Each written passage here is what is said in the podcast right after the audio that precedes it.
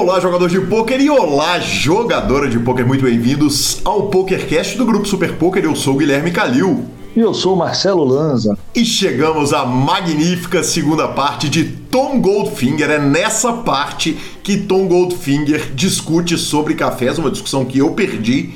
E claro, vou contar depois da entrevista a respeito disso. Lembrando, claro, que o PokerCast é trazido a você pela Bodog, pela Suprema Poker, pela Pay for Fun e, claro, pela SX Poker.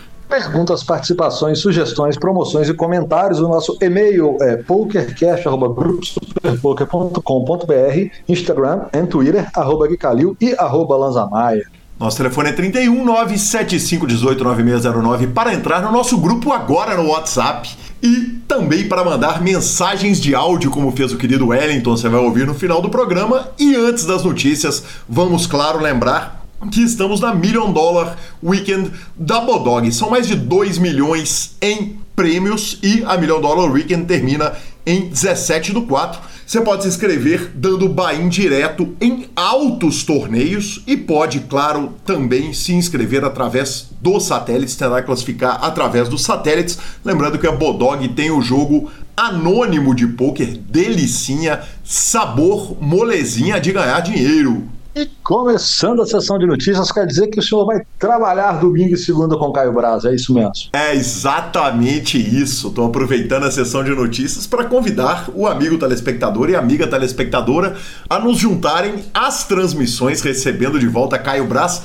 Eu admito que estava morrendo de saudades deste homem maravilhoso, né? Bonito, craque e pai e agora Caio Braz fará conosco as transmissões do Masterminds. Convido a você ouvinte e a você ouvinta acompanharem essas magníficas transmissões. Uh, Lanzinha, temos que reiterar o nosso carinho pelo evento, né, cara? Que torneio sensacional, sempre cheio de novidades.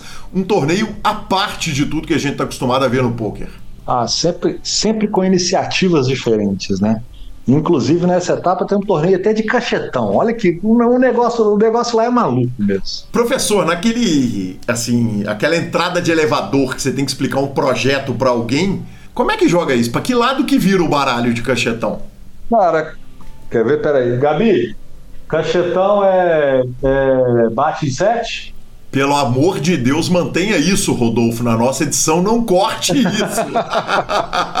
Fui falar com a profissional da casa de baralho. Cachetão é, é, aquela cacheta que você pode bater com 7 pontos ou 10 pontos. Se você bater com bater com 10, desce 2, bater com 9, desce 1. Que você faz trinca ou seguida na mão, 9 cartas. Maravilhoso, maravilhoso. Professor, você tá perto de São Paulo. Vai te pegar esse torneio ou não vai dar tempo? Cara, eu tô eu tô no estado de São Paulo, assim, não estou tão perto de São Paulo. No momento estou gravando da gigante Petininga, a alguns quilômetros da capital. Eu acho que eu não consigo chegar lá, não. Maravilhoso, maravilhoso. Economizando uma nota, professor Marcelo Lanza e Gabriela deixando de ganhar. Né? ai, ai. E tá chegando a LPT Montevidéu, hein? Tá chegando, professor. Começa no dia 28 de abril, termina no dia 2 de maio. Uh, cara, demais, né? LAPT de volta agora pela primeira vez desde o retorno fora do Brasil e alguns eventos muito especiais. Uh, o main event no dia 28 de abril com 1.500 dólares, vai ter o, um 2K single day, vai ter um high roller de 3 mil dólares também de single day. Claro, Six Max Mystery KO de, de mil dólares. Enfim, entradas em dólares e a magnífica cidade de Montevideo, como diria o professor Marcelo Lanza Maia, é disso que o povo gosta. É disso que o povo gosta. LPT engatando marcha esse ano, hein? Cara, ainda bem, né, cara? Que saudade desses eventos, que gosto. Não podemos ir no LAPT Rio, mas não faltarão oportunidades, professor. Não faltarão, com certeza. Cara, para que essa notícia agora? Pra Ô, que isso? Eu acho essencial. Primeiro o seguinte, o nosso ouvinte não tem como saber que eu meti um Neo do Matrix e desviei de bala aos 47 do segundo tempo, ligando pro Rodolfo com o programa provavelmente já editado, dada a competência do mano Rodolfo em editar o programa, uh, eu consegui tirar essa notícia do ar, mas quase, quase que Guilherme Calil e Marcelo Lanza Maien Maia, Maien, gostou? Maia caem na piada de 1 de abril da concorrência à mídia internacional, no caso Poker News, meteu no dia 1 de abril uma foto da Rob J. DeLu com um livro muito bem feito na capa, com o título sugestivo de If I Did It, Se Eu Fiz e Marcelo Lanzabaia, que em raras ocasiões a gente falou isso Cara, na notícia. Raríssima, raríssimas ocasiões. Ajuda em alguma coisa, entendeu? Não, contribui não disse isso. É, pra contribui pauta. Pra, pra pauta, sim. Raríssimas ocasiões. E o Lanzinha mandou, eu falei, olha, professor, aí sim, obrigado, já peguei a tuitada, já incluímos na pauta, gravamos, demos a falinha da rara contribuição de Marcelo Lanza Maia na, na contribuição da pauta e era 1 de abril, né, nos Estados Unidos, April's Fool, né, o, o, mês das pegadinhas, deu tempo de tirar, mas a gente não ia deixar isso fora do ar. Me deu, admito que me deu inclusive algum trabalho. Eu tive que ir lá no Twitter da Rob J. Lu para ela falar que tá, participou do 1 de abril, que tá levando as coisas todas com um super bom humor, o que me tornou muito mais fã do que eu já era da Rob J. Lu. Não vejo a hora de conhecê-la pessoalmente, se possível, na WSOP. E quando ela ainda deu a falinha no professor Marcelo Lanza, né, a admiração foi às alturas. É loucura. Aí, aí é loucura. Em pleno 2023, eu caí em 1 de abril, vi matéria em inglês, que eu fui lá, olhei falei, porra, olha que tal. Pô, parabéns, parabéns para mim. Lanzinho, Parabéns pra podia mim. ser pior. Você tá tomando falinha de mim, você podia estar tá tomando falinha do mundo inteiro se, essa, se esse áudio tivesse ido pro ar. Aliás, nós. É verdade.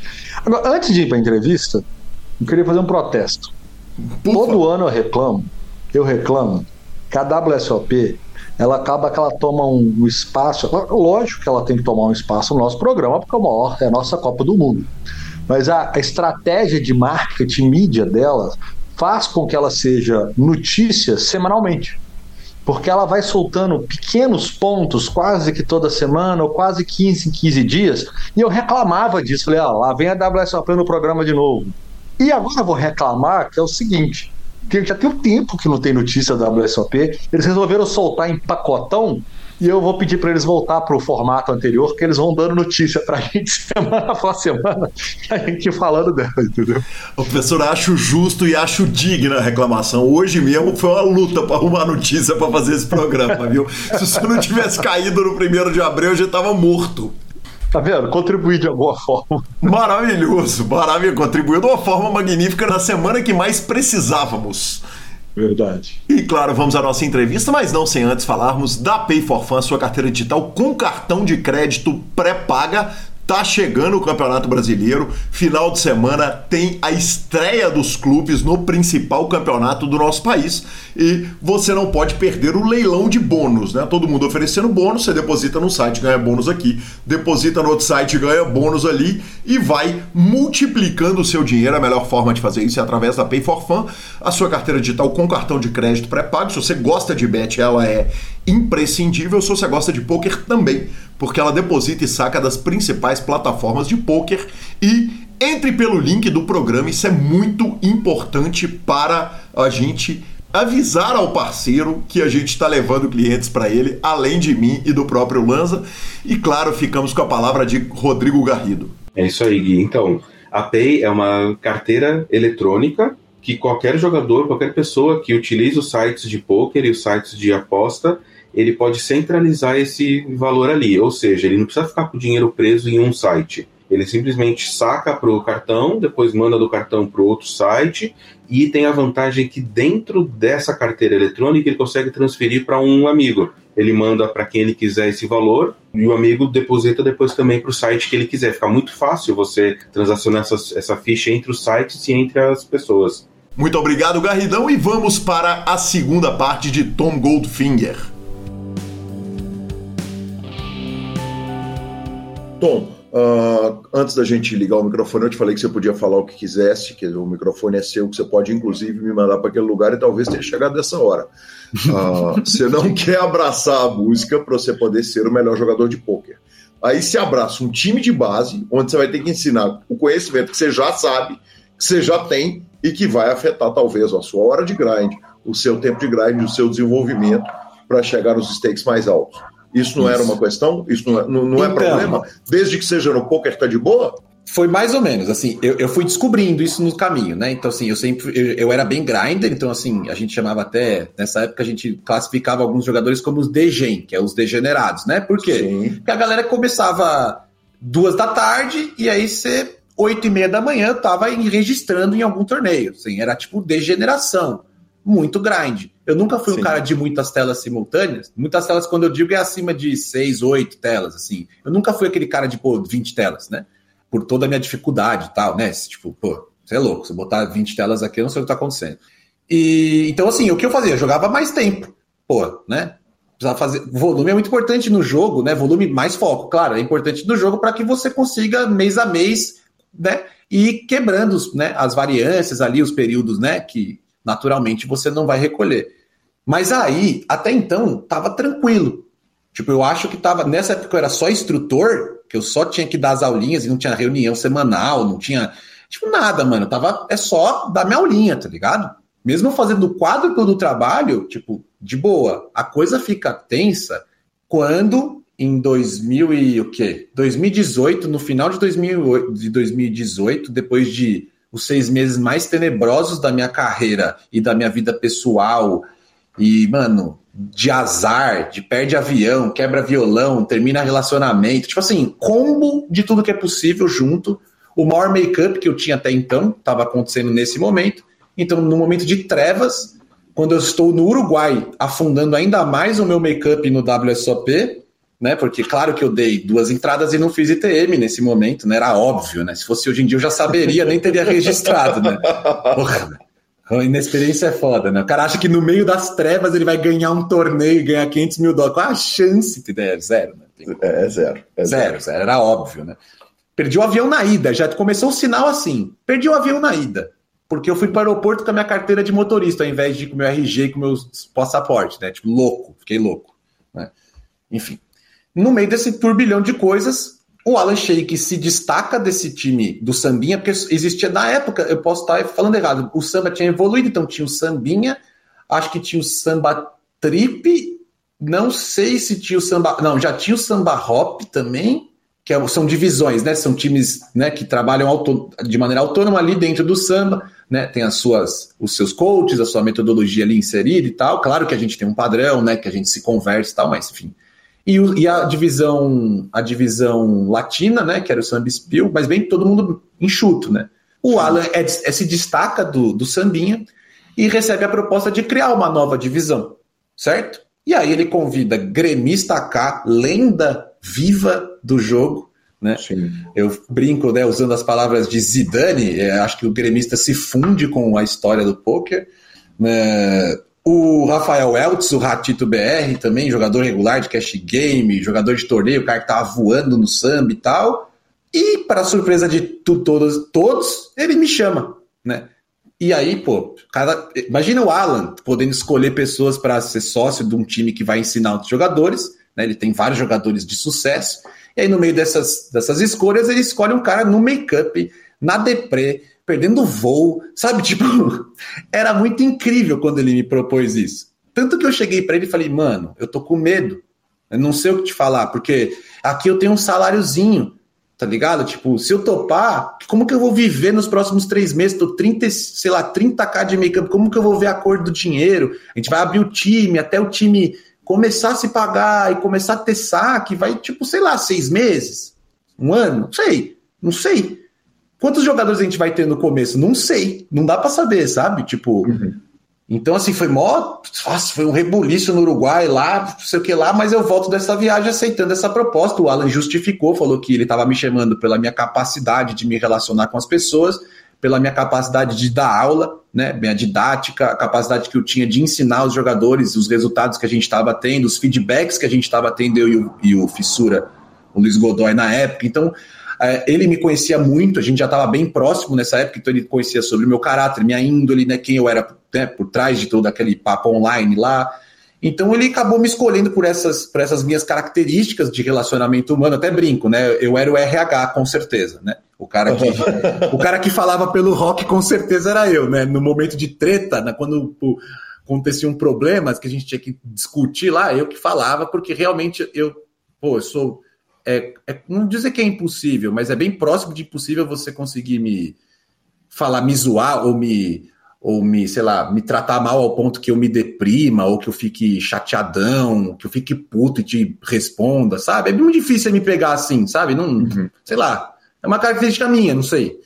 Então, aí, aí sim, cara, aí que entra a coisa da, da parada de jogar pôquer. Que eu acho que eu tô começando a resolver isso só agora. Quantos anos depois? Nem sei, velho. Quatro anos depois? Tipo, quando eu viro sócio, meu irmão, é diferente de você bater cartão tá ligado? Tipo, tem, tem menos X mil dólares no caixa, a gente tem X jogadores, e agora, mano? Faz o quê? Uhum. Então, assim. E, e a tem... bronca é minha. É, não tem ninguém te falando, Tom, você, é você precisa dar duas aulas. É assim, e aí, vamos fazer o quê? Eu e eles, tá ligado? Conversando na época, né? O Alan tinha muita experiência nisso, o gremista tinha muita experiência nisso, então, assim, já tinha um esquema muito bom pra gente partir. O Alan realmente. E você é um... continua solteiro, quer dizer, você continua solteiro vivendo com pouco nesse momento. Não, agora eu sou casado. Faz quatro ah, anos tá. que eu sou casado. Alan é meu padrinho de casamento, falando nele, né? No, uh... no, no, momento, mas no momento que você se associa. Como assim? Quer dizer, nesse momento de, de, de, de virada. Ah, naquele, naquele momento é, lá, claro. no passado. Ah, sim, tá. Sim, sim. Nesse momento, o que está acontecendo na minha vida? Eu tô solteiro. É, é, foi uma janela curta de solteirismo, né? A janela durou de começo de dezembro até o metade de fevereiro. Minha janela de solteirismo. Que daí eu conheço uhum. minha, minha esposa, né? Mas enfim. E aí, janeiro, janeiro, meu aniversário é dia 2 de janeiro. Cara, dia 1 de janeiro tava, tipo, Réveillon, alucinação. Réveillon mais alucinação de todos. Dia 3 de janeiro eu tava no PC pensando, meu Deus, meu Deus, meu Deus, sabe? Tipo. meu Deus, meu Deus. Eu fui no. Eu lembro que eu fui no encontro do Hop, do, do Trip, que é do Bruno De Simone na época, né? É o Bruno, hoje é o Format Trip é, o Bruno de Simone, os moleques, eu fui no encontro do Trip no, no final de dezembro, eu lembro do Samba Rock tá sendo aberto e eu ter que sair correndo de ir embora desse encontro porque o Samba Rock tava sendo aberto, tá ligado? E eu falava, meu Deus, né, que vai acontecer, né? Então, cara, aí, aí eu dediquei muito, tá ligado? Aí minha carreira de jogador, assim, tipo, no, tipo, foi no começo com pouco jogador e tal, ainda conseguia meter bala. Eu lembro que, pô, mano, até o final de abril eu tinha já estava up no meu gráfico, no pico do meu gráfico como jogador, o time já estava já tinha se pagado, estava bem próximo de dar algum tipo de lucro. Então assim, foi uma loucura, tá ligado? Tipo, o samba me ajudou demais, né? Sem o samba, sem a estrutura do samba, os meus amigos e tipo a possibilidade de eu conseguir passar três, quatro meses ali, tipo, basicamente vivendo de de ajuda, de adiantamento, de coisas que possibilitaram que eu tivesse toda a energia dedicada no projeto fez com que o projeto decolasse numa velocidade assustadora, né? Porque todos os, nós quatro, e depois a Simone Alves entrou junto, e aí ficamos em cinco quando o time cresceu um pouco, a gente passou muito tempo entre 40, 45 jogadores. Então, assim, a gente tava assim. No, o, o nosso cap era ter 12 jogadores no máximo por sócio a gente estava abaixo disso. Então, assim, cara, a gente respirava a vida dos caras, o time, o dia inteiro. Era aula, aula extra, aula particular, era review, era trocação de ideias sobre a treta da família. Era tipo assim, um negócio muito forte. E aí, minha carreira foi ficando cada vez mais, não de lado, mas assim,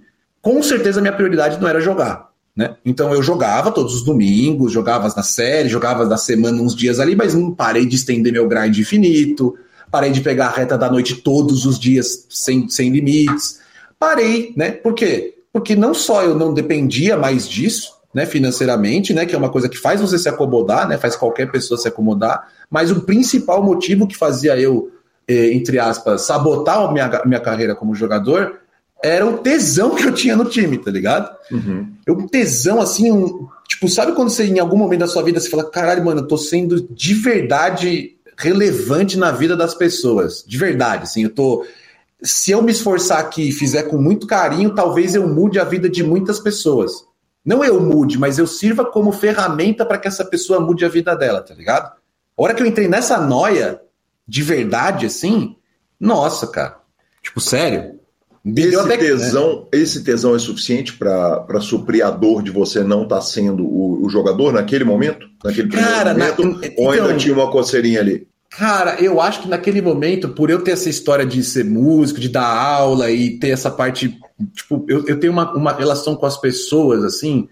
Eu gosto muito da ideia que existam pessoas no mundo que eu possa conversar e conhecer. Eu gosto. Minha, minha mulher fala isso direto, assim. Você não é que você é sociável, você você chega até dar medo às vezes. Você olha para as pessoas na rua, você cumprimenta pessoas desconhecidas, você fala com todas as pessoas o tempo todo.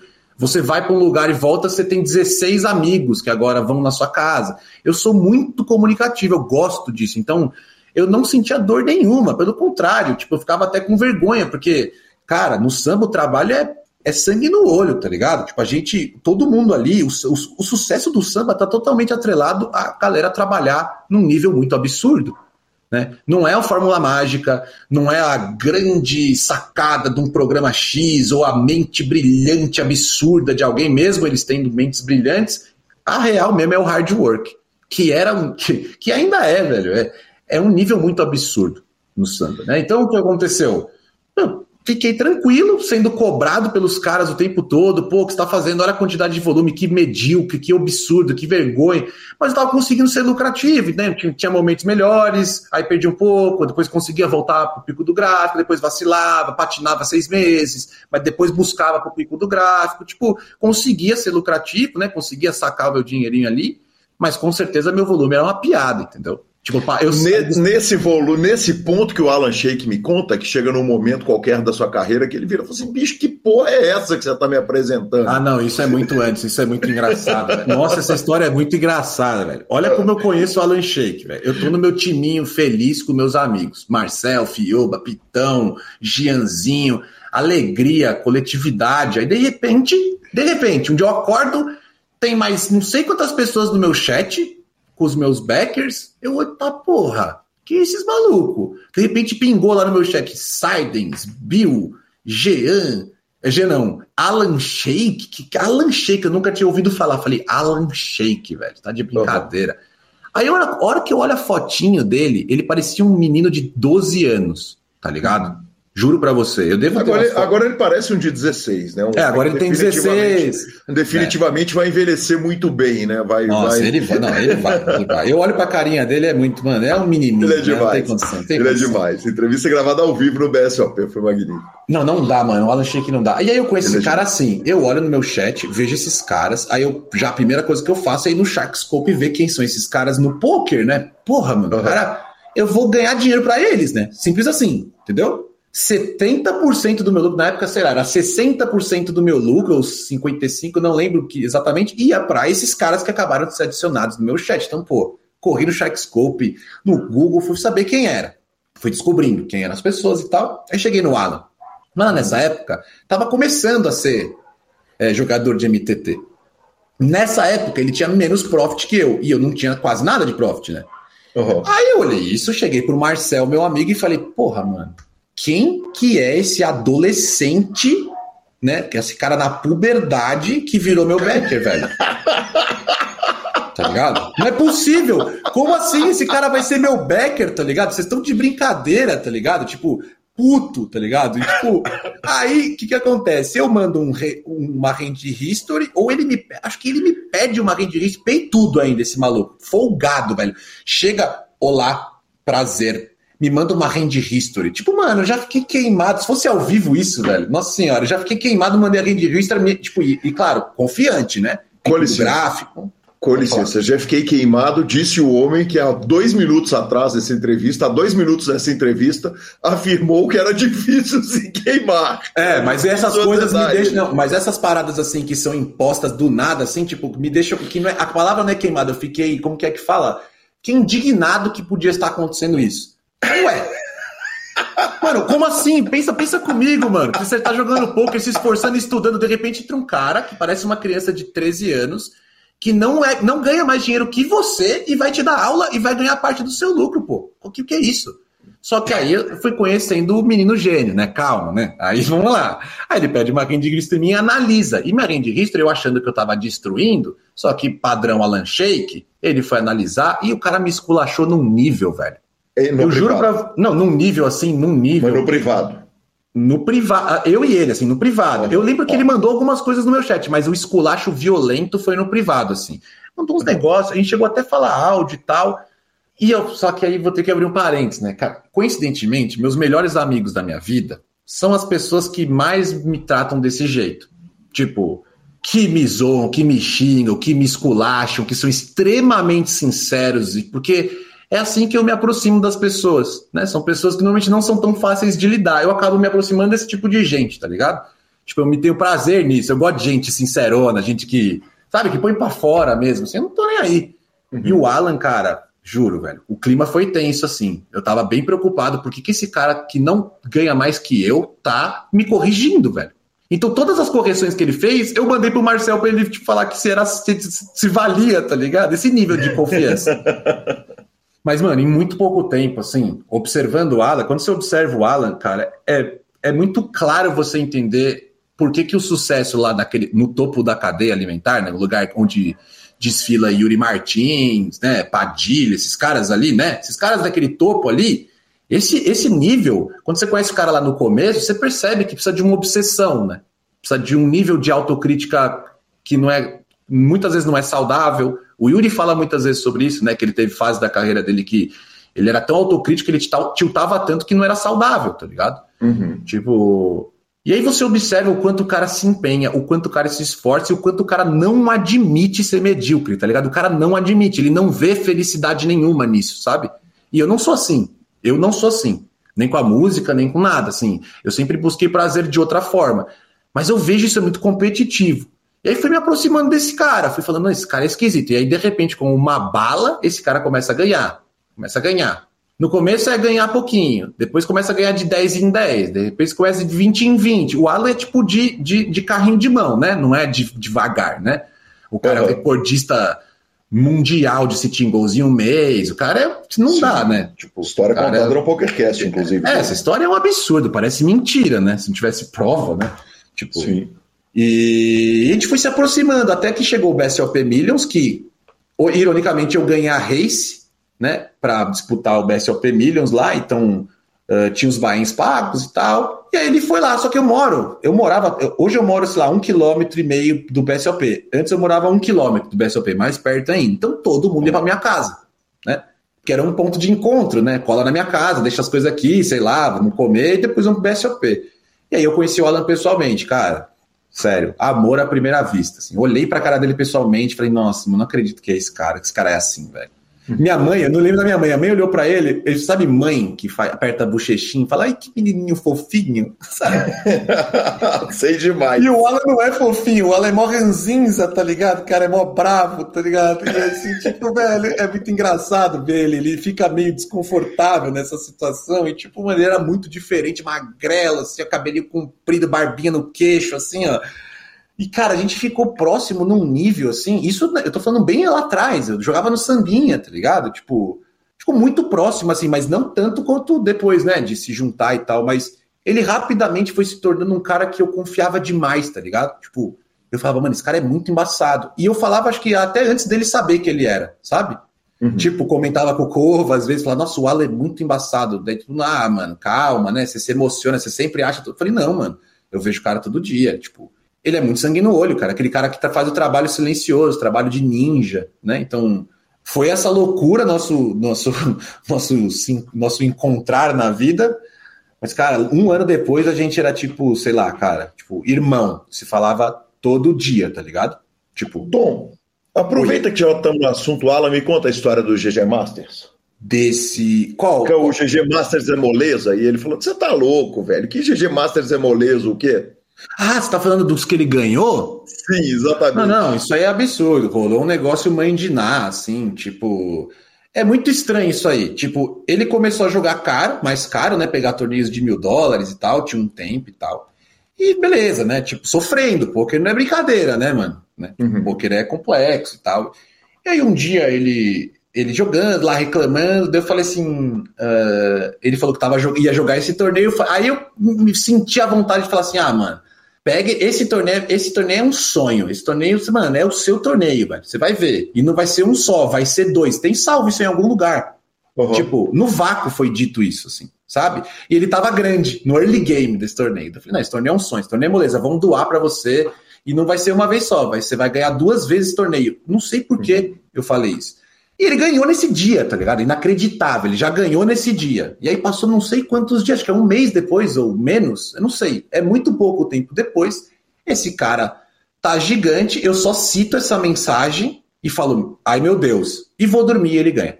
De novo. Inacreditável. Assim. Inacreditável. Assim, pensa assim, cara, eu não sei. Eu acho que deve ter dois caras só que ganharam esse torneio duas vezes só, né? No Brasil, assim, né? Eu acho que só dois caras ganharam esse torneio duas vezes. É um torneio embaçado de ganhar freeze out, né? Não... Uhum. Caiu, acabou, né? Só tem uma vez na semana, né? Como Sim. que você ganha duas vezes o Major da semana que freeze out, tipo, é, é coisas absurdas, tipo, Chevou ganhar duas vezes Sunday Million, né? Essas coisas assim, né? Então, Sim. É uma história bem absurda. Essa foi uma previsão que tem que estar tá documentada, salva, vai ser um dia enquadrada, né? Porque ele vai cravar a terceira? Eu tenho certeza que ele vai cravar a terceira. Ele não cravou a terceira já? Ele cravou, ele cravou. Ele cravou a terceira. Eu acho que ele é tricampeão do GG Master já, velho.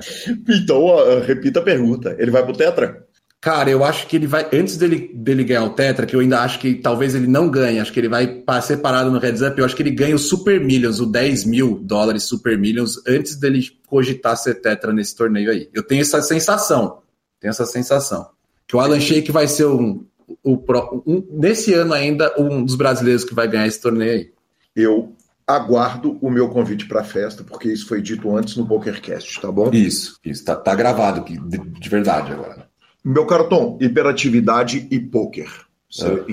na minha entrevista, aliás, você tem uma, uma conversa absolutamente magnífica com o Pive Convida, e eu aproveito esse momento da nossa entrevista para agradecer muito ao Alan também, que foi extremamente carinhoso no mandar áudios e me ajudar a construir essa pauta, e o queridíssimo Daniel Freitas também, uh, que, uh, na verdade, quando eu ouvi o, o, o, Alan, na entrevista com o Alan, ele falava com tanto carinho de você, eu te contei isso, eu achava que você era o Tonzeira, que é uma sim, figura sim, clássica sim. do poker paulistana, né? Sim, e, e, eu falei, porra, claro que eu conheço e tal. E depois eu falei com ela, falou, Alan, cara, eu viajei, velho, eu, eu tô, tô, não tô errado.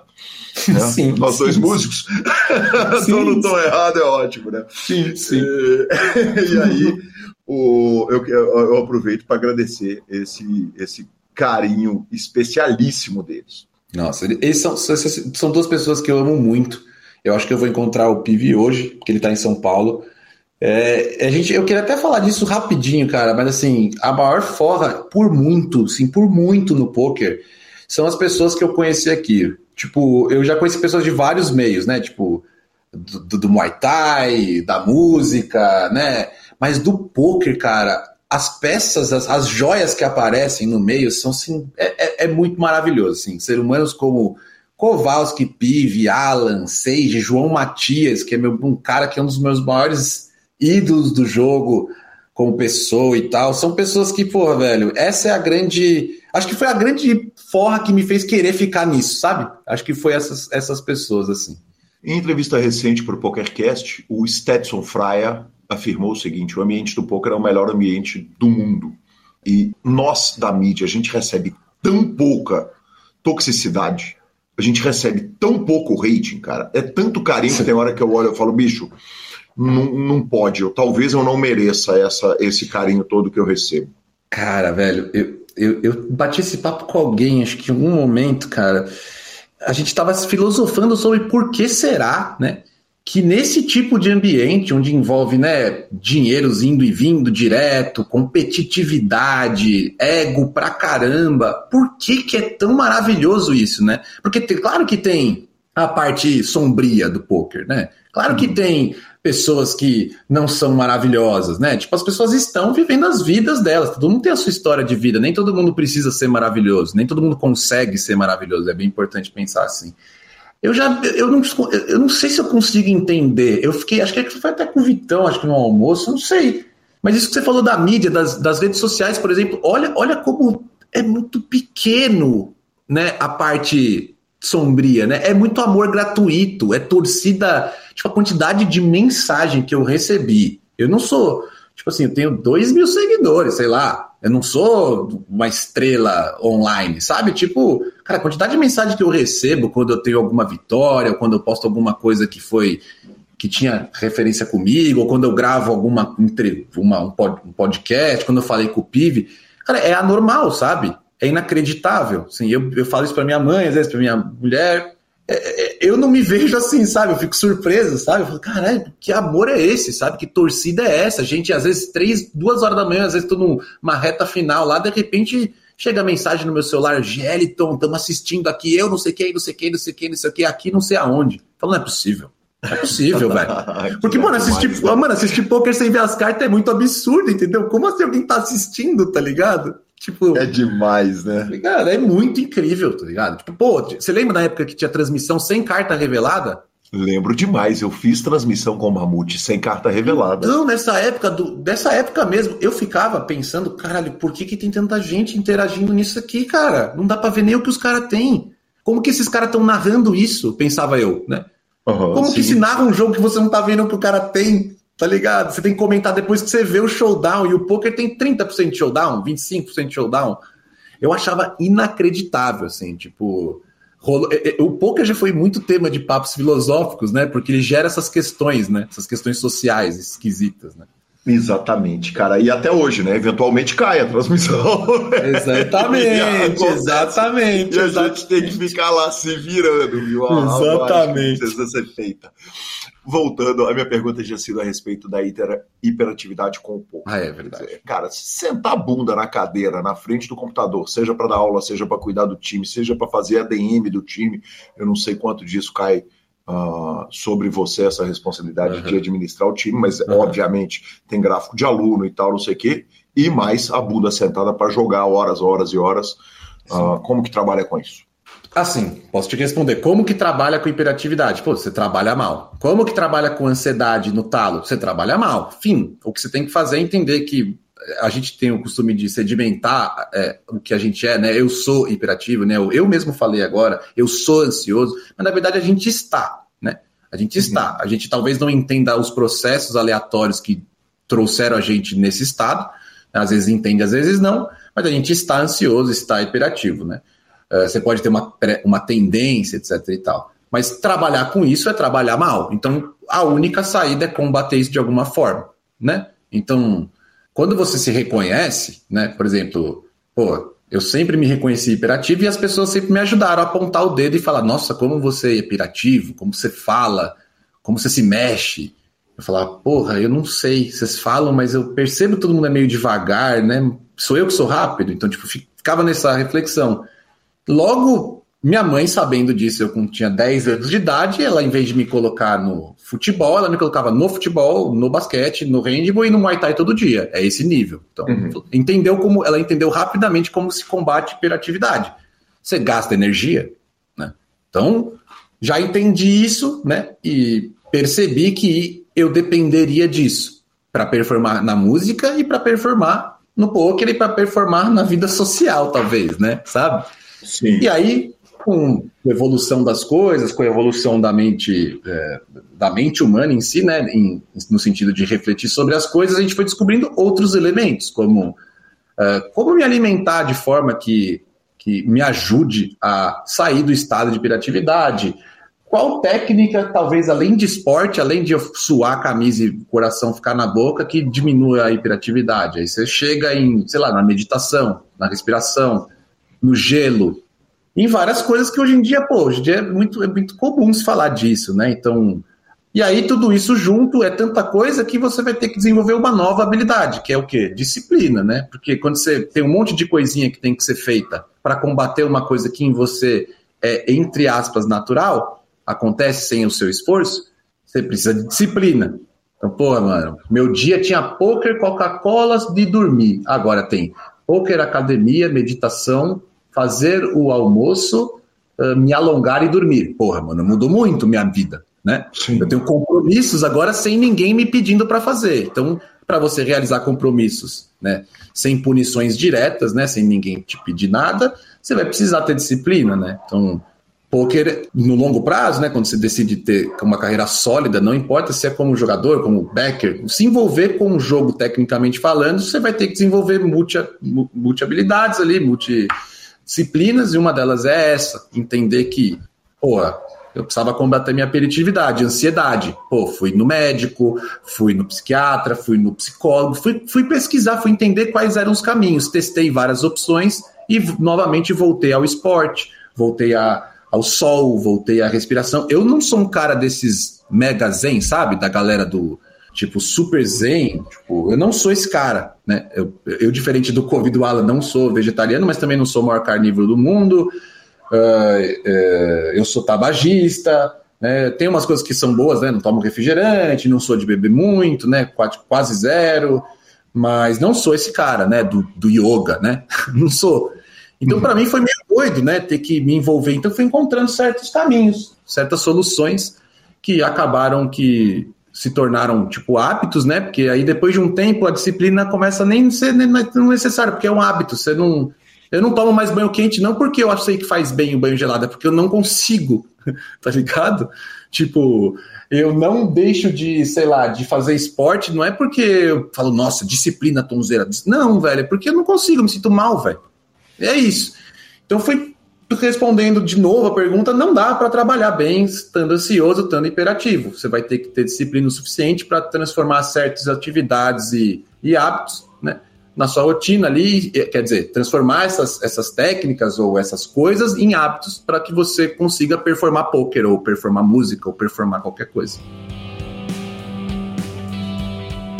Interrompa a sua entrevista para falar rapidamente da Suprema Poker. Tom Goldfinger já volta, mas claro, no dia 16 de abril tem um milhão de reais com Bahia de 390 reais. Quem se inscrever, claro, até o final do primeiro nível ganha 7 dias de VIP e tem satélite pra caramba. Claro que você não vai perder a oportunidade de brilhar na Suprema Poker.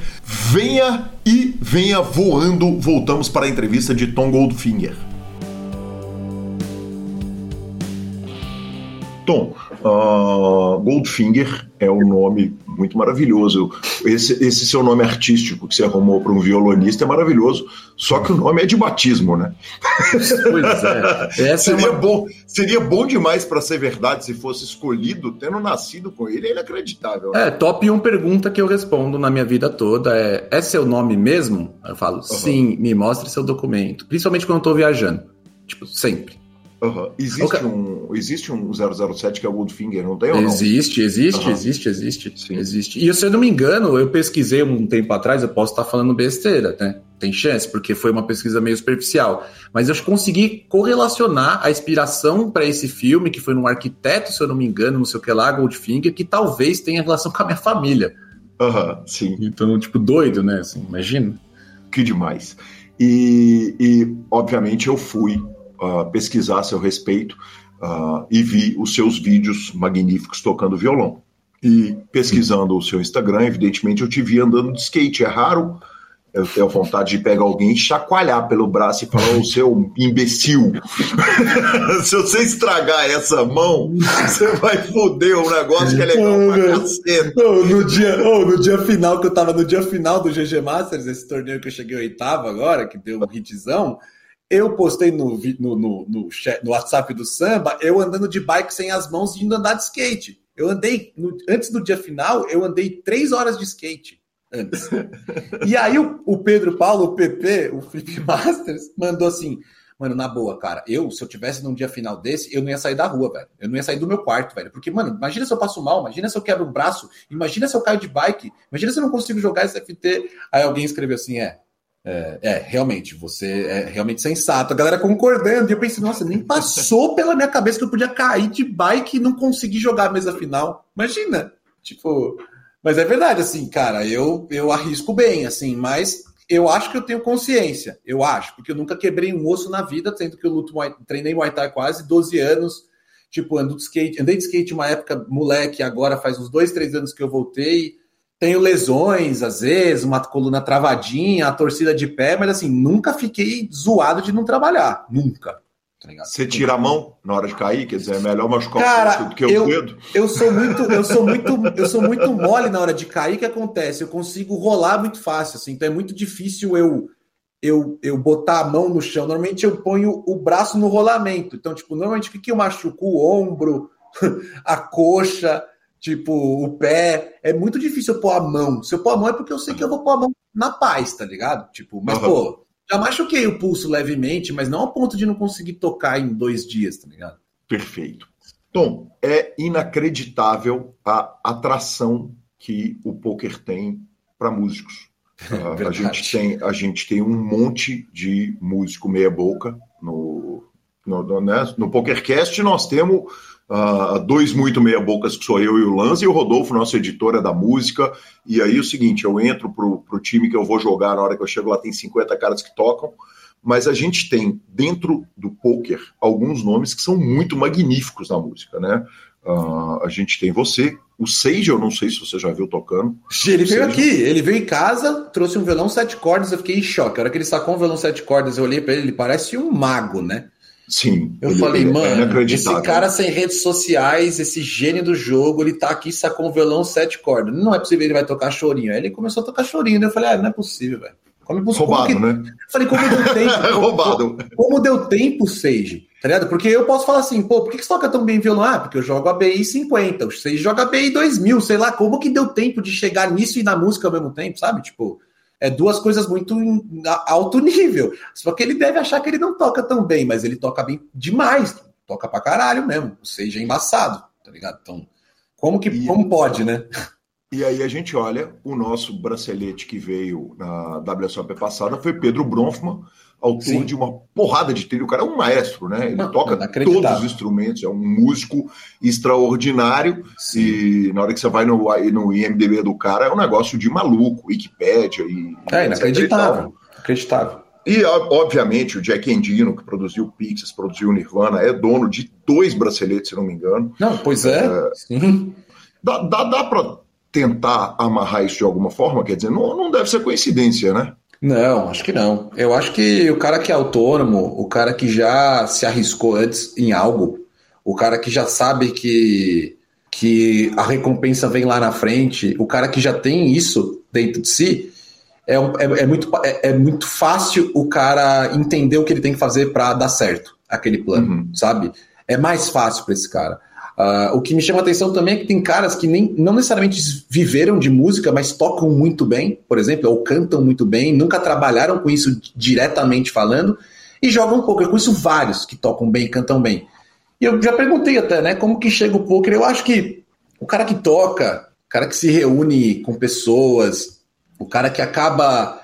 Uh, acaba chegando eventualmente. Eu, por exemplo, eu cheguei no poker por quê? Por conta da música tá ligado? Foi numa roda de música que alguém sugeriu jogarmos poker, né?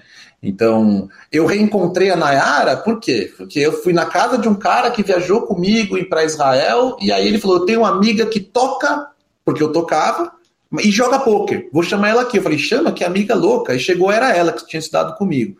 Uhum. Aí, sei lá, muitos, muitos amigos, enfim.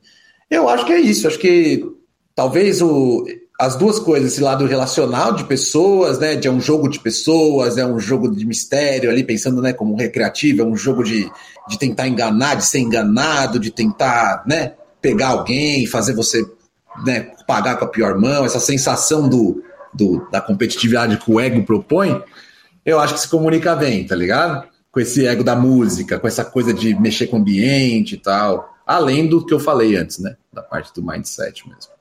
Perfeito, que maravilhoso. Que maravilhoso. Nós temos que ter uma discussão que partiu de um post seu do Instagram. O primeiro story seu é você indo comprar um café e aí você chega numa marca qualquer. Nós não vamos falar, porque a gente não pode abrir mão de patrocinador nenhum aqui. Não, não, não pode. Eu não quero fazer esse de serviço também, cara. Exatamente. Você pega um café industrial e fala assim: como comprar um café? Pega o café e fala assim: nem ferrando. Não, eu não vou comprar isso de jeito nenhum. Uh, e aí eu, eu, eu, te mandei, falei, porra, a gente tá se conhecendo aqui. Que porra é essa, velho? Aí você virou e falou, bicho, não pode, não se pode tomar café. Eu respondi com uma foto minha com dois cafés especificamente da mesma marca. E pior ainda, era extra forte, meu Deus. Extra forte, exatamente. E, e você me xingou pra caramba. E, e, eu acho que a gente vai caminhando pro fim da entrevista. E o café é uma parte muito importante na vida de jogadores de pôquer. E o seu argumento finalmente me pareceu incontestável. Me conta, cara, a respeito da, da, da parada com o café. Conto, Porque, teoricamente, conto. é o seguinte, eu, eu só queria me drogar com meu cafezinho. Isso, aqui, eu, isso. Né? Eu também, eu passei a vida inteira, eu sou um cara que. Pô, mano, eu, eu sempre fui da madrugada. Hoje eu não sou mais, mas eu era da madrugada da garrafa térmica de café com açúcar, tipo, várias vezes durante a noite, de ter tremedeira, de não conseguir dormir, de acender malboro vermelho às 8 da manhã minha mãe achar que é drogas e é só café e cigarro, assim, tipo, eu era uhum. assim, moleque, muito, muito, assim. Muito mais que beber, muito mais que droga, qualquer coisa, sempre foi café. Beleza. Aí não faz muito tempo, acho que em 2019, 2018, um dia, assim como você, um amigo meu, que eu gosto muito, é um cara incrível, extremamente saudável, tipo um. É um cara foda, um baterista, assim, que. Um ser humano incrível. Eu olho um post dele e ele tava falando sobre café.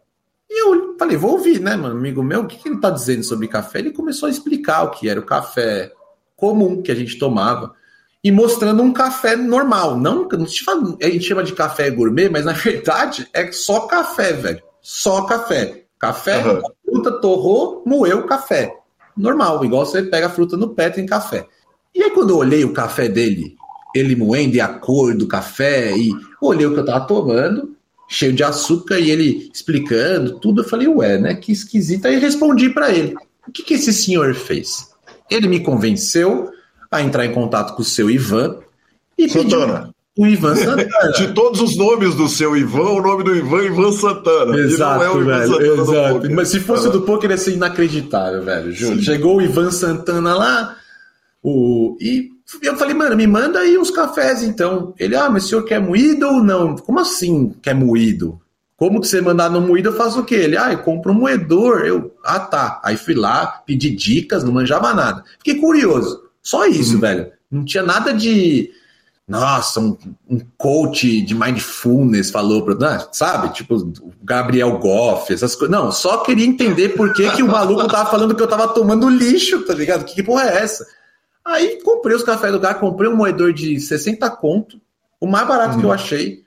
Aí chegou os cafezinhos, eu olhei aquilo, falei, primeiro, como que eu vou saber quanto café que eu faço? Aí, como um leigo, enfiei o máximo que deu de café no moedor muito igual, ficasse, para ficar um talco, igual esses uhum. cafés aí. E tentei fazer no meu coador normal, já fiz, né? E a primeira coisa que eu senti foi, nossa, ele tá fraco. Primeira coisa que eu pensei, né? Tá uhum. fraco. Porque eu olhei a cor dele, não era mais preto, ele era marrom. Sim, era o grão era marrom. O pó ficou marrom, o café saiu marrom. E eu pus assim, muito, eu pus igual eu faço com, fazia com outro café. Pus um monte de café naquele coadorzão lá, aguinha forte, forte, corpado. Né? Hoje eu tomo, nossa, meu Deus, é economia incrível. Cara, tomei a primeira vez, achei esquisito. Aí falei, vou fazer de novo mais forte. uhum. Aí uma hora desisti, falei, vou entrar no Google aqui. Deixa eu entender o que eu tô fazendo. Aí entrei no Google, no YouTube, comecei a ver vídeo e comecei a entender melhor sobre café. Beleza. Aí cheguei em alguns lugares. Cheguei que dava para moer menos, dava para passar água de maneira diferente ali, para você poder tirar o melhor do café sem deixar a água passar direto, sem você ter esse efeito que a água passa direto e você não, não faz aquela fusão ali. E aí comecei a tomar esse café. E eu tava pondo açúcar, tá? Café normal, garrafa térmica. Uhum. Até uma hora que saiu um café que o cheiro era muito doce. E o gosto era muito doce, velho. E eu não tinha uhum. posto nada. E eu achei incrível. Falei, nossa, mano, que bebida incrível. E aí, o principal motivo de todos. Eu tinha ansiedade de tanto café que eu tomava e tinha gastrite, né? Tipo, incômodos no estômago com, comuns, bem comuns para quem toma café demais, tá ligado? Bem comum, tem aquela aquela aquela aziazinha, né? Cara, eu percebi que eu não tinha mais essa sensação de ansiedade, porque eu tava. Eu tinha até parado de tomar café um tempo, quase por conta das minhas crises de ansiedade que eu tive em 2018. Eu comecei a não sentir mais nada. Falei, eita porra, né? Parece ser mais gostoso, não tô sentindo vontade de pôr açúcar e tal. Deixa eu entender mais. Aí, aí, cara, a hora que eu resolvi entender mais, que é o quê? Entender como que eu posso tirar um café Né? Posso tirar ele expresso, posso tirar ele coando, posso tirar ele apertando, posso tirar ele num coador que, que passa toda a gordura, outro que não passa, posso moer grosso, posso moer fino, posso passar água dando pequenas gotejadas, posso passar água a milhão. Comecei a fazer testes. Aí comprei balança, porque eu falei, pô, se eu fizer um cafezinho aqui que eu goste muito, uhum. uma proporção de água e pó que eu goste muito, eu quero saber se faz repeti-la. Então vou comprar uma balancinha ali, 20 pila, vou, vou pesar o café e a água. Comecei nisso. Uhum. Cara, aí comecei a descobrir café. Não tô falando nem de café premiado, café, sabe? Não tô falando disso. Tô falando de café mesmo. De olhar o café e tomar café. E comecei a descobrir que aquilo que eu tomava antes era a pior versão possível dessa bebida que se extrai da planta. Pior. E não só isso, vinha outras coisas misturadas e não tinha nenhuma seleção, até por isso que ele é super torrado e o pó dele, em vez de ser marrom, fica preto, porque eles torram até o café ficar quase carbonizado, para você não ter as impurezas que estão no, no processo de não seleção comecei a entender que café forte, extra forte, não é, é impossível existir essa essa essa afirmação forte de que mais cafeína, mais amargo. Café não era para ser amargo. A gente acha que café é amargo porque desde que a gente nasceu, pelo menos eu, sempre tomei café amargo e aí eu punha açúcar, porque pô, você ia na padoca, pedia um cafezinho coado lá, sem açúcar era intomável, pô. O bagulho tinha gosto de nada. Tipo, amargo, ponto. E aí, boa, velho. Quando eu descobri tudo isso, velho, eu contei para os meus amigos. Kowalski, Alan Sheik, todos eles tomavam garrafas. Eles tomam até hoje garrafas de café. Uhum. E eu, não, eu, eu, você, eles, nós e o ouvinte. Todo mundo toma café. Eu falei, pô, mano, vocês estão com mais steak, ah, é água diferente, é cerveja gringa, é não sei o que lá, é. Vocês tomam, vocês não tomam uísque zoado, vocês não tomam breja zoada, vocês compram a brejinha que você gosta. Tipo, mano, por que, que a bebida que você mais toma todos os dias da sua vida você não pode dar um upgrade que a gente tá falando de, mano, quanto você gasta de café por mês? Ele, ah, sei lá, mano, chutar qualquer valor, gasto 50 reais por mês de café. Mano, beleza, vai gastar 125, o que, que você acha? Vai te quebrar? Não.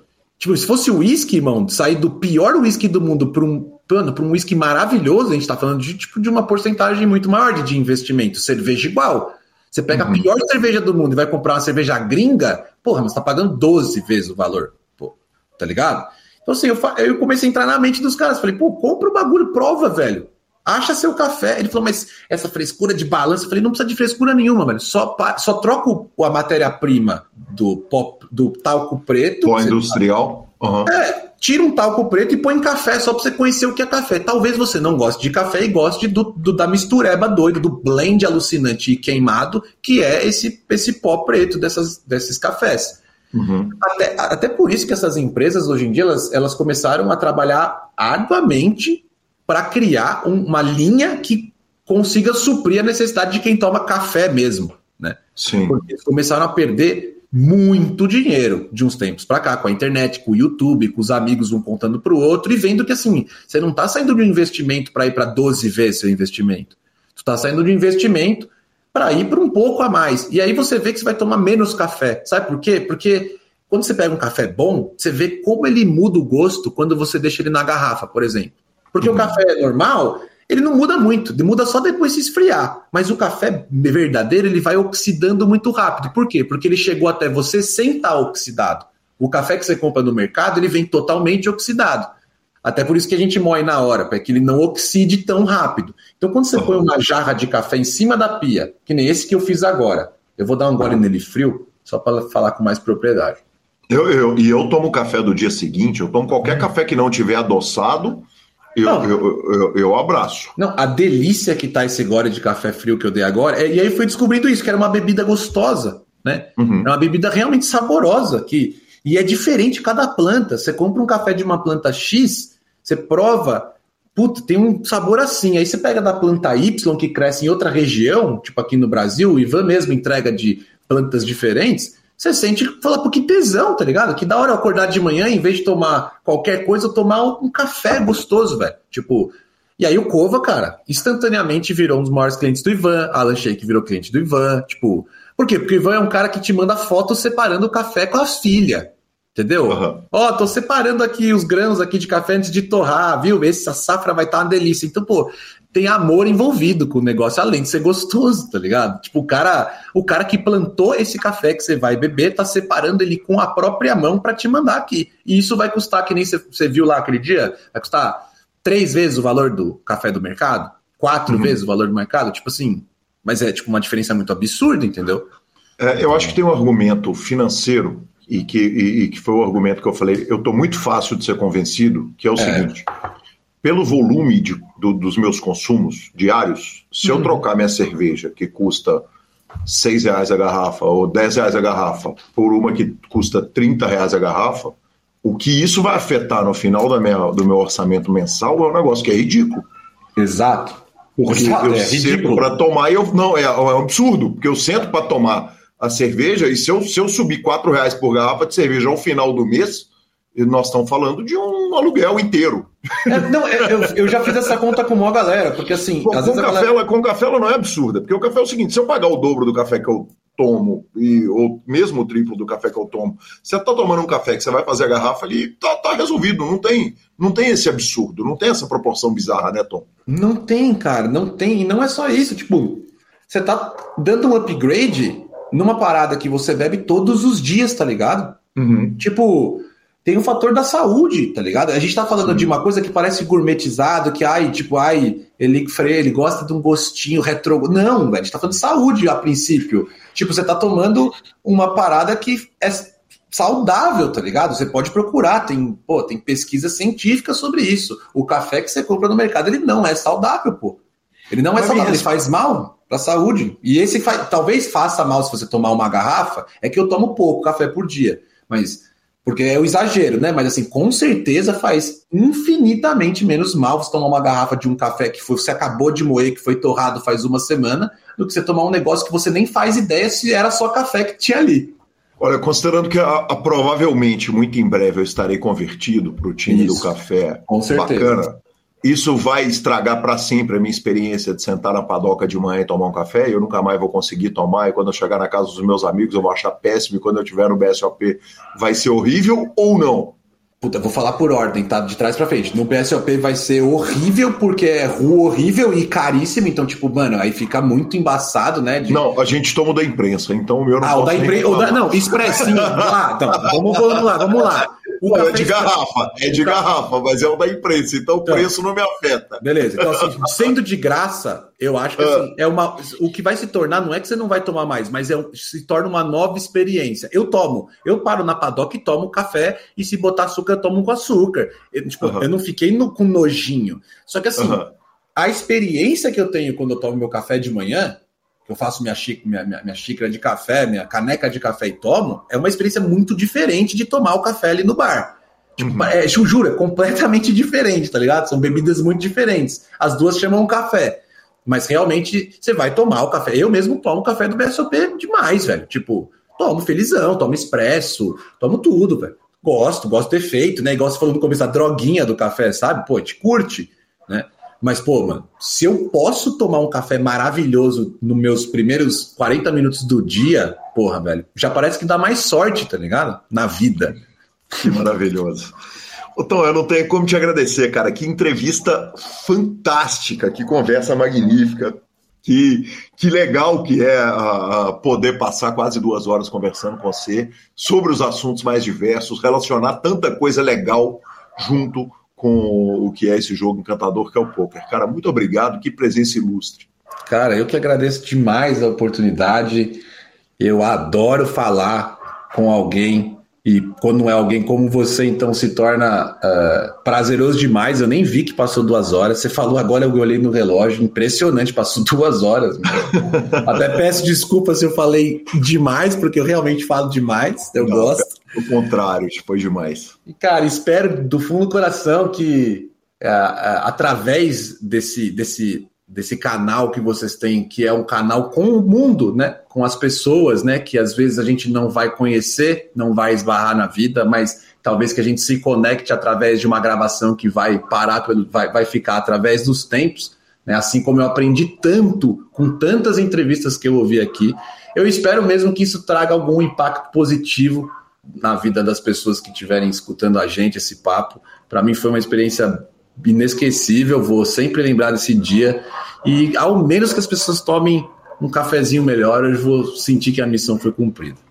maravilhoso, maravilhoso. Eu prometo que da minha parte eu vou dar, eu vou tentar. Nossa, já vou ficar muito feliz se eu souber que, que você tá tomando um cafezinho melhor. Nossa, já vou ficar muito feliz. Maravilhoso. Meu mano Tom, muito obrigado, cara. Muito prazer e GL máxima pro senhor. Tamo junto. Valeu demais, querido. Um abraço. Marcelo Lanza, que homem! Agora é isso, então. agora que a discussão já está feita dos cafés, ele me convenceu. O meu argumento para ele era o seguinte: se eu for tomar cerveja artesanal no volume que eu, Marcelo Lanza e Léo Cansado tomamos, a gente vai quebrar. Mas ele falou, bicho, quanto você gasta de café por mês? Dobrar isso ou triplicar isso é viável, incontestável, né, professor? É incontestável porque a gente não verte litros dele da mesma forma que a gente verte litros na cerveja. Então, é, olha, de café a gente verte litro no singular, né? No singular. Ou menos, às vezes ou menos. A cerveja ela, ela já entra no plural, então é, o argumento dele é super válido, justíssimo. Perfeito. E claro, vamos às nossas redes sociais, mas não sem antes falarmos do Fichas 24 Horas. O Fichas 24 Horas é a plataforma de envio de fichas totalmente automatizada da SX Poker e claro, a SX oferece atendimento automático para quem quer, atendimento humanizado para quem quer via WhatsApp, o saque mais rápido do Oeste, Cash Games 24 horas, Uh, torneios milionários, claro que o milhão da Suprema você vai julgar pela SX e vai avisar a eles que está julgando por causa do PokerCast. Também não tem taxa, não tem burocracia e tem altos bônus e promoções. Então venha para a SX e siga a SX no Instagram. Boa! Redes sociais então? Vamos de redes sociais. O Wellington me mandou, o Wellington Santos lá de Campinas, me mandou a minha foto lá da parede do H2, bonitona, professor, cheio de garbo e elegância com a minha playlist. Aliás, uma playlist que fiz com muito carinho pro Masterminds, com músicas de poker, músicas relacionadas a poker. E ele mandou a foto, a selfie dele, sentado lá na mesa comigo ali, observando o malandro e ouça o áudio. Fala Gui, beleza aí meu brother? Quanto tempo, velho? Seguinte, Estamos aqui, ó, primeira vez na H2, no Masterminds, ainda muito bem acompanhado, hein? Vamos ver se ainda tem uma narração aí da mesa final, hein? E vamos que vamos, hein? Marca uma hora aí pra tomar uma breja aí online aí, a gente bater um papo. Faz tempo. Um abraço. Magnífico, Wellington. Espero que sua conta tenha sido reguladíssima pela a minha foto e pela presença aqui no PokerCast. Se não regulou, ela ainda vai regular e GL Máximo certamente faremos um zoom para a bebedeira. E eu gostaria de mandar um abraço muito especial, uh, professor Marcelo Lanza, para um jogador do Royal Five. Ele entrou no Royal Five por uh, inspiração do PokerCast. Ele me ouviu falando isso. Ele tá treinando para maratona. Então ele ouve todos os pokercasts, né? Um cara que eu, eu sei o tanto que é dura e ele tá treinando logo para do Rio, que é difícil pra caramba é o querido Eduardo Sá, que tá fazendo aniversário no dia dessa gravação, então dia 13 do 4 de 2023. Eu deixo os parabéns para ele, para a esposa, uh, para a família toda. E Lanzinha, eu vou te falar, viu, cara? Um cara que certamente vai voar no jogo, porque como o senhor previu lá quando eu entrei pro time, você falou, cara, você é muito dedicado, você vai uh, brilhar no time. Eu ainda joguei 30 mil mãos apenas como diria Casemiro. Apenas. Apenas. É, essas 30 mil mãos geraram cinco subidas de stake, pegamos o Holding Manager e tal, não sei o quê. Mas eu vou te contar, o Du entrou agora, mas invariavelmente, todos os dias da vida dele, ele senta comigo e a gente estuda em heads up as minhas mãos e as dele, uma horinha ali. E aí não tem jeito de não evoluir. É um cara de dedicação total, um cara sensacional, um cara que vem da área de tecnologia e eu gostaria de deixar esse abraço super especial para ele. Aí sim. Parabéns pelo aniversário, parabéns por entrar pelo time, boa sorte, foco na missão. Vamos que vamos. Cara, o Maxwell Maxwell me mandou mensagem. Eu me chamo. Fala, Lanza, tudo na paz? Eu me chamo Maxwell, eu escuto o PokerCast há mais ou menos cinco anos. Primeiramente, gostaria de parabenizá-los pelo trabalho hercúleo e infalível de colocar um episódio novo no ar toda semana sem falta. E em seguida, gostaria de ouvir seu feedback sobre sua dica cultural é, The Walking Dead. O que, que, eu achei da série? Pode falar abertamente, que eu também já concluí a série. Nós trocamos áudios a respeito da, das minhas opiniões sobre, sobre a série e tudo mais. Vamos deixar um abraço pro Max, que mandou mensagem essa semana. Maravilhoso, maravilhoso, professor Marcelo Lanza. Então encerramos aqui a participação nas redes sociais. Ah, mas se a gente encerrou as participações nas redes sociais, o que só nos basta é ir para a finalização. Eu adoro, velho. Eu adoro, velho. Eu sou muito seu fã, professor. Tá louco. Superpoker.com.br é mais que poker, é Super Poker na aba de clubes, a guia de clubes onde jogar é agenda diária de torneios. No YouTube, transmissões ao vivo dos principais torneios de poker do mundo e um monte de material. Na Twitch, claro, o trabalho do querido Alan Ferreira e também as melhores transmissões em bibilisca.com, cobertura mão a mão de torneios pelo Brasil e pelo mundo. Dica cultural. Olha, assisti Tetris, o filme da Apple TV. Cara, que filminho redondo, viu? Bem redondo, é o filme que conta a história. Tetris, aquele joguinho, joguinho de blocos? Exatamente, exatamente. O, o famoso joguinho de blocos é a história do cara que lutou pela compra dos direitos do jogo Tetris, uh, que envolveu o Japão, a Rússia, enfim, viagens pelo mundo, no mundo pré-internet né, inclusive negociando com o governo comunista, com o governo russo, com o criador do jogo. Cara, é demais. Você sabia que cada peça do Tetris tem quatro partes, professor? Quatro partes? Quatro pedacinhos, exatamente. Se você pensar o L é 2, 2, o quadrado são quatro quadradinhos, o tesão, né? O tesão do Tetris são, são 3 e 1. Um. exatamente, cara. Eu não sabia. O nome Tetris, ah, isso não é spoiler porque tá logo no começo do filme, é uma mistura da, da do Tetra com a palavra tênis, porque o cara era tenista. Então ele cria o jogo Tetris Cara, é muito legal. Redondinho, sabe aquela cara de filme de Tom Hanks? O filme que é redondinho, ele não tem nada de. Não tem nada de revolucionário, sabe? Mas é redondinho, é bem amarrado, é bacana. Eu curti muito o filme. Ah, coisa boa. Então, que bom que o senhor curtiu, que o senhor viu, mas a dica que eu vou dar, eu não curti definitivamente. Assim, é, eu já tinha falado há um ano e meio atrás, eu tinha falado sobre uma série da Netflix, Sombras e Ossos, é, ela estreou muito bem, achei a primeira temporada bem legal, muito bem feita, muito bem produzida, a segunda temporada em crespa e a terceira temporada é de desligar a televisão chorando, assim, é deplorável como termina a situação.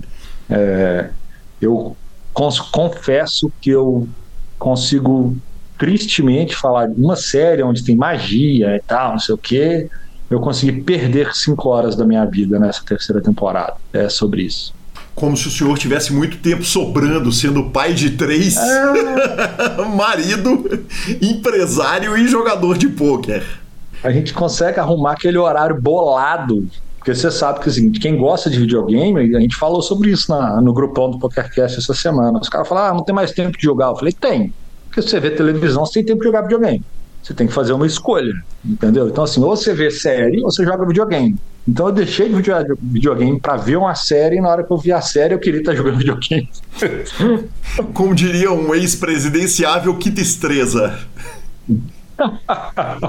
arroba Gui Calil e arroba Lanza Maia são os nossos Instagrams e Twitters, como diz Marcelo Lanza Maia. E, claro, o PokerCast é trazido a você pela Bodog, pela Suprema Poker, pela Pay for Fun e pela SX Poker. A gente está no Spotify, no Deezer, no YouTube, na Amazon Music, em todos os podcast players e tem lugares que é possível dar cinco estrelinhas e a gente conta com a sua aprovação pública. Então, por favor, nos dê as cinco estrelinhas onde for possível. Se você achar que a gente merece também, se for para criticar, evita que seja nas estrelinhas, manda inbox. Obviamente. Aí, Já fala na fonte, né? Exatamente, exatamente. Críticas inbox e elogios públicos.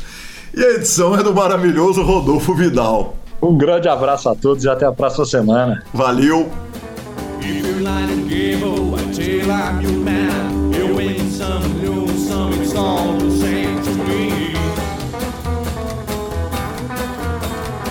win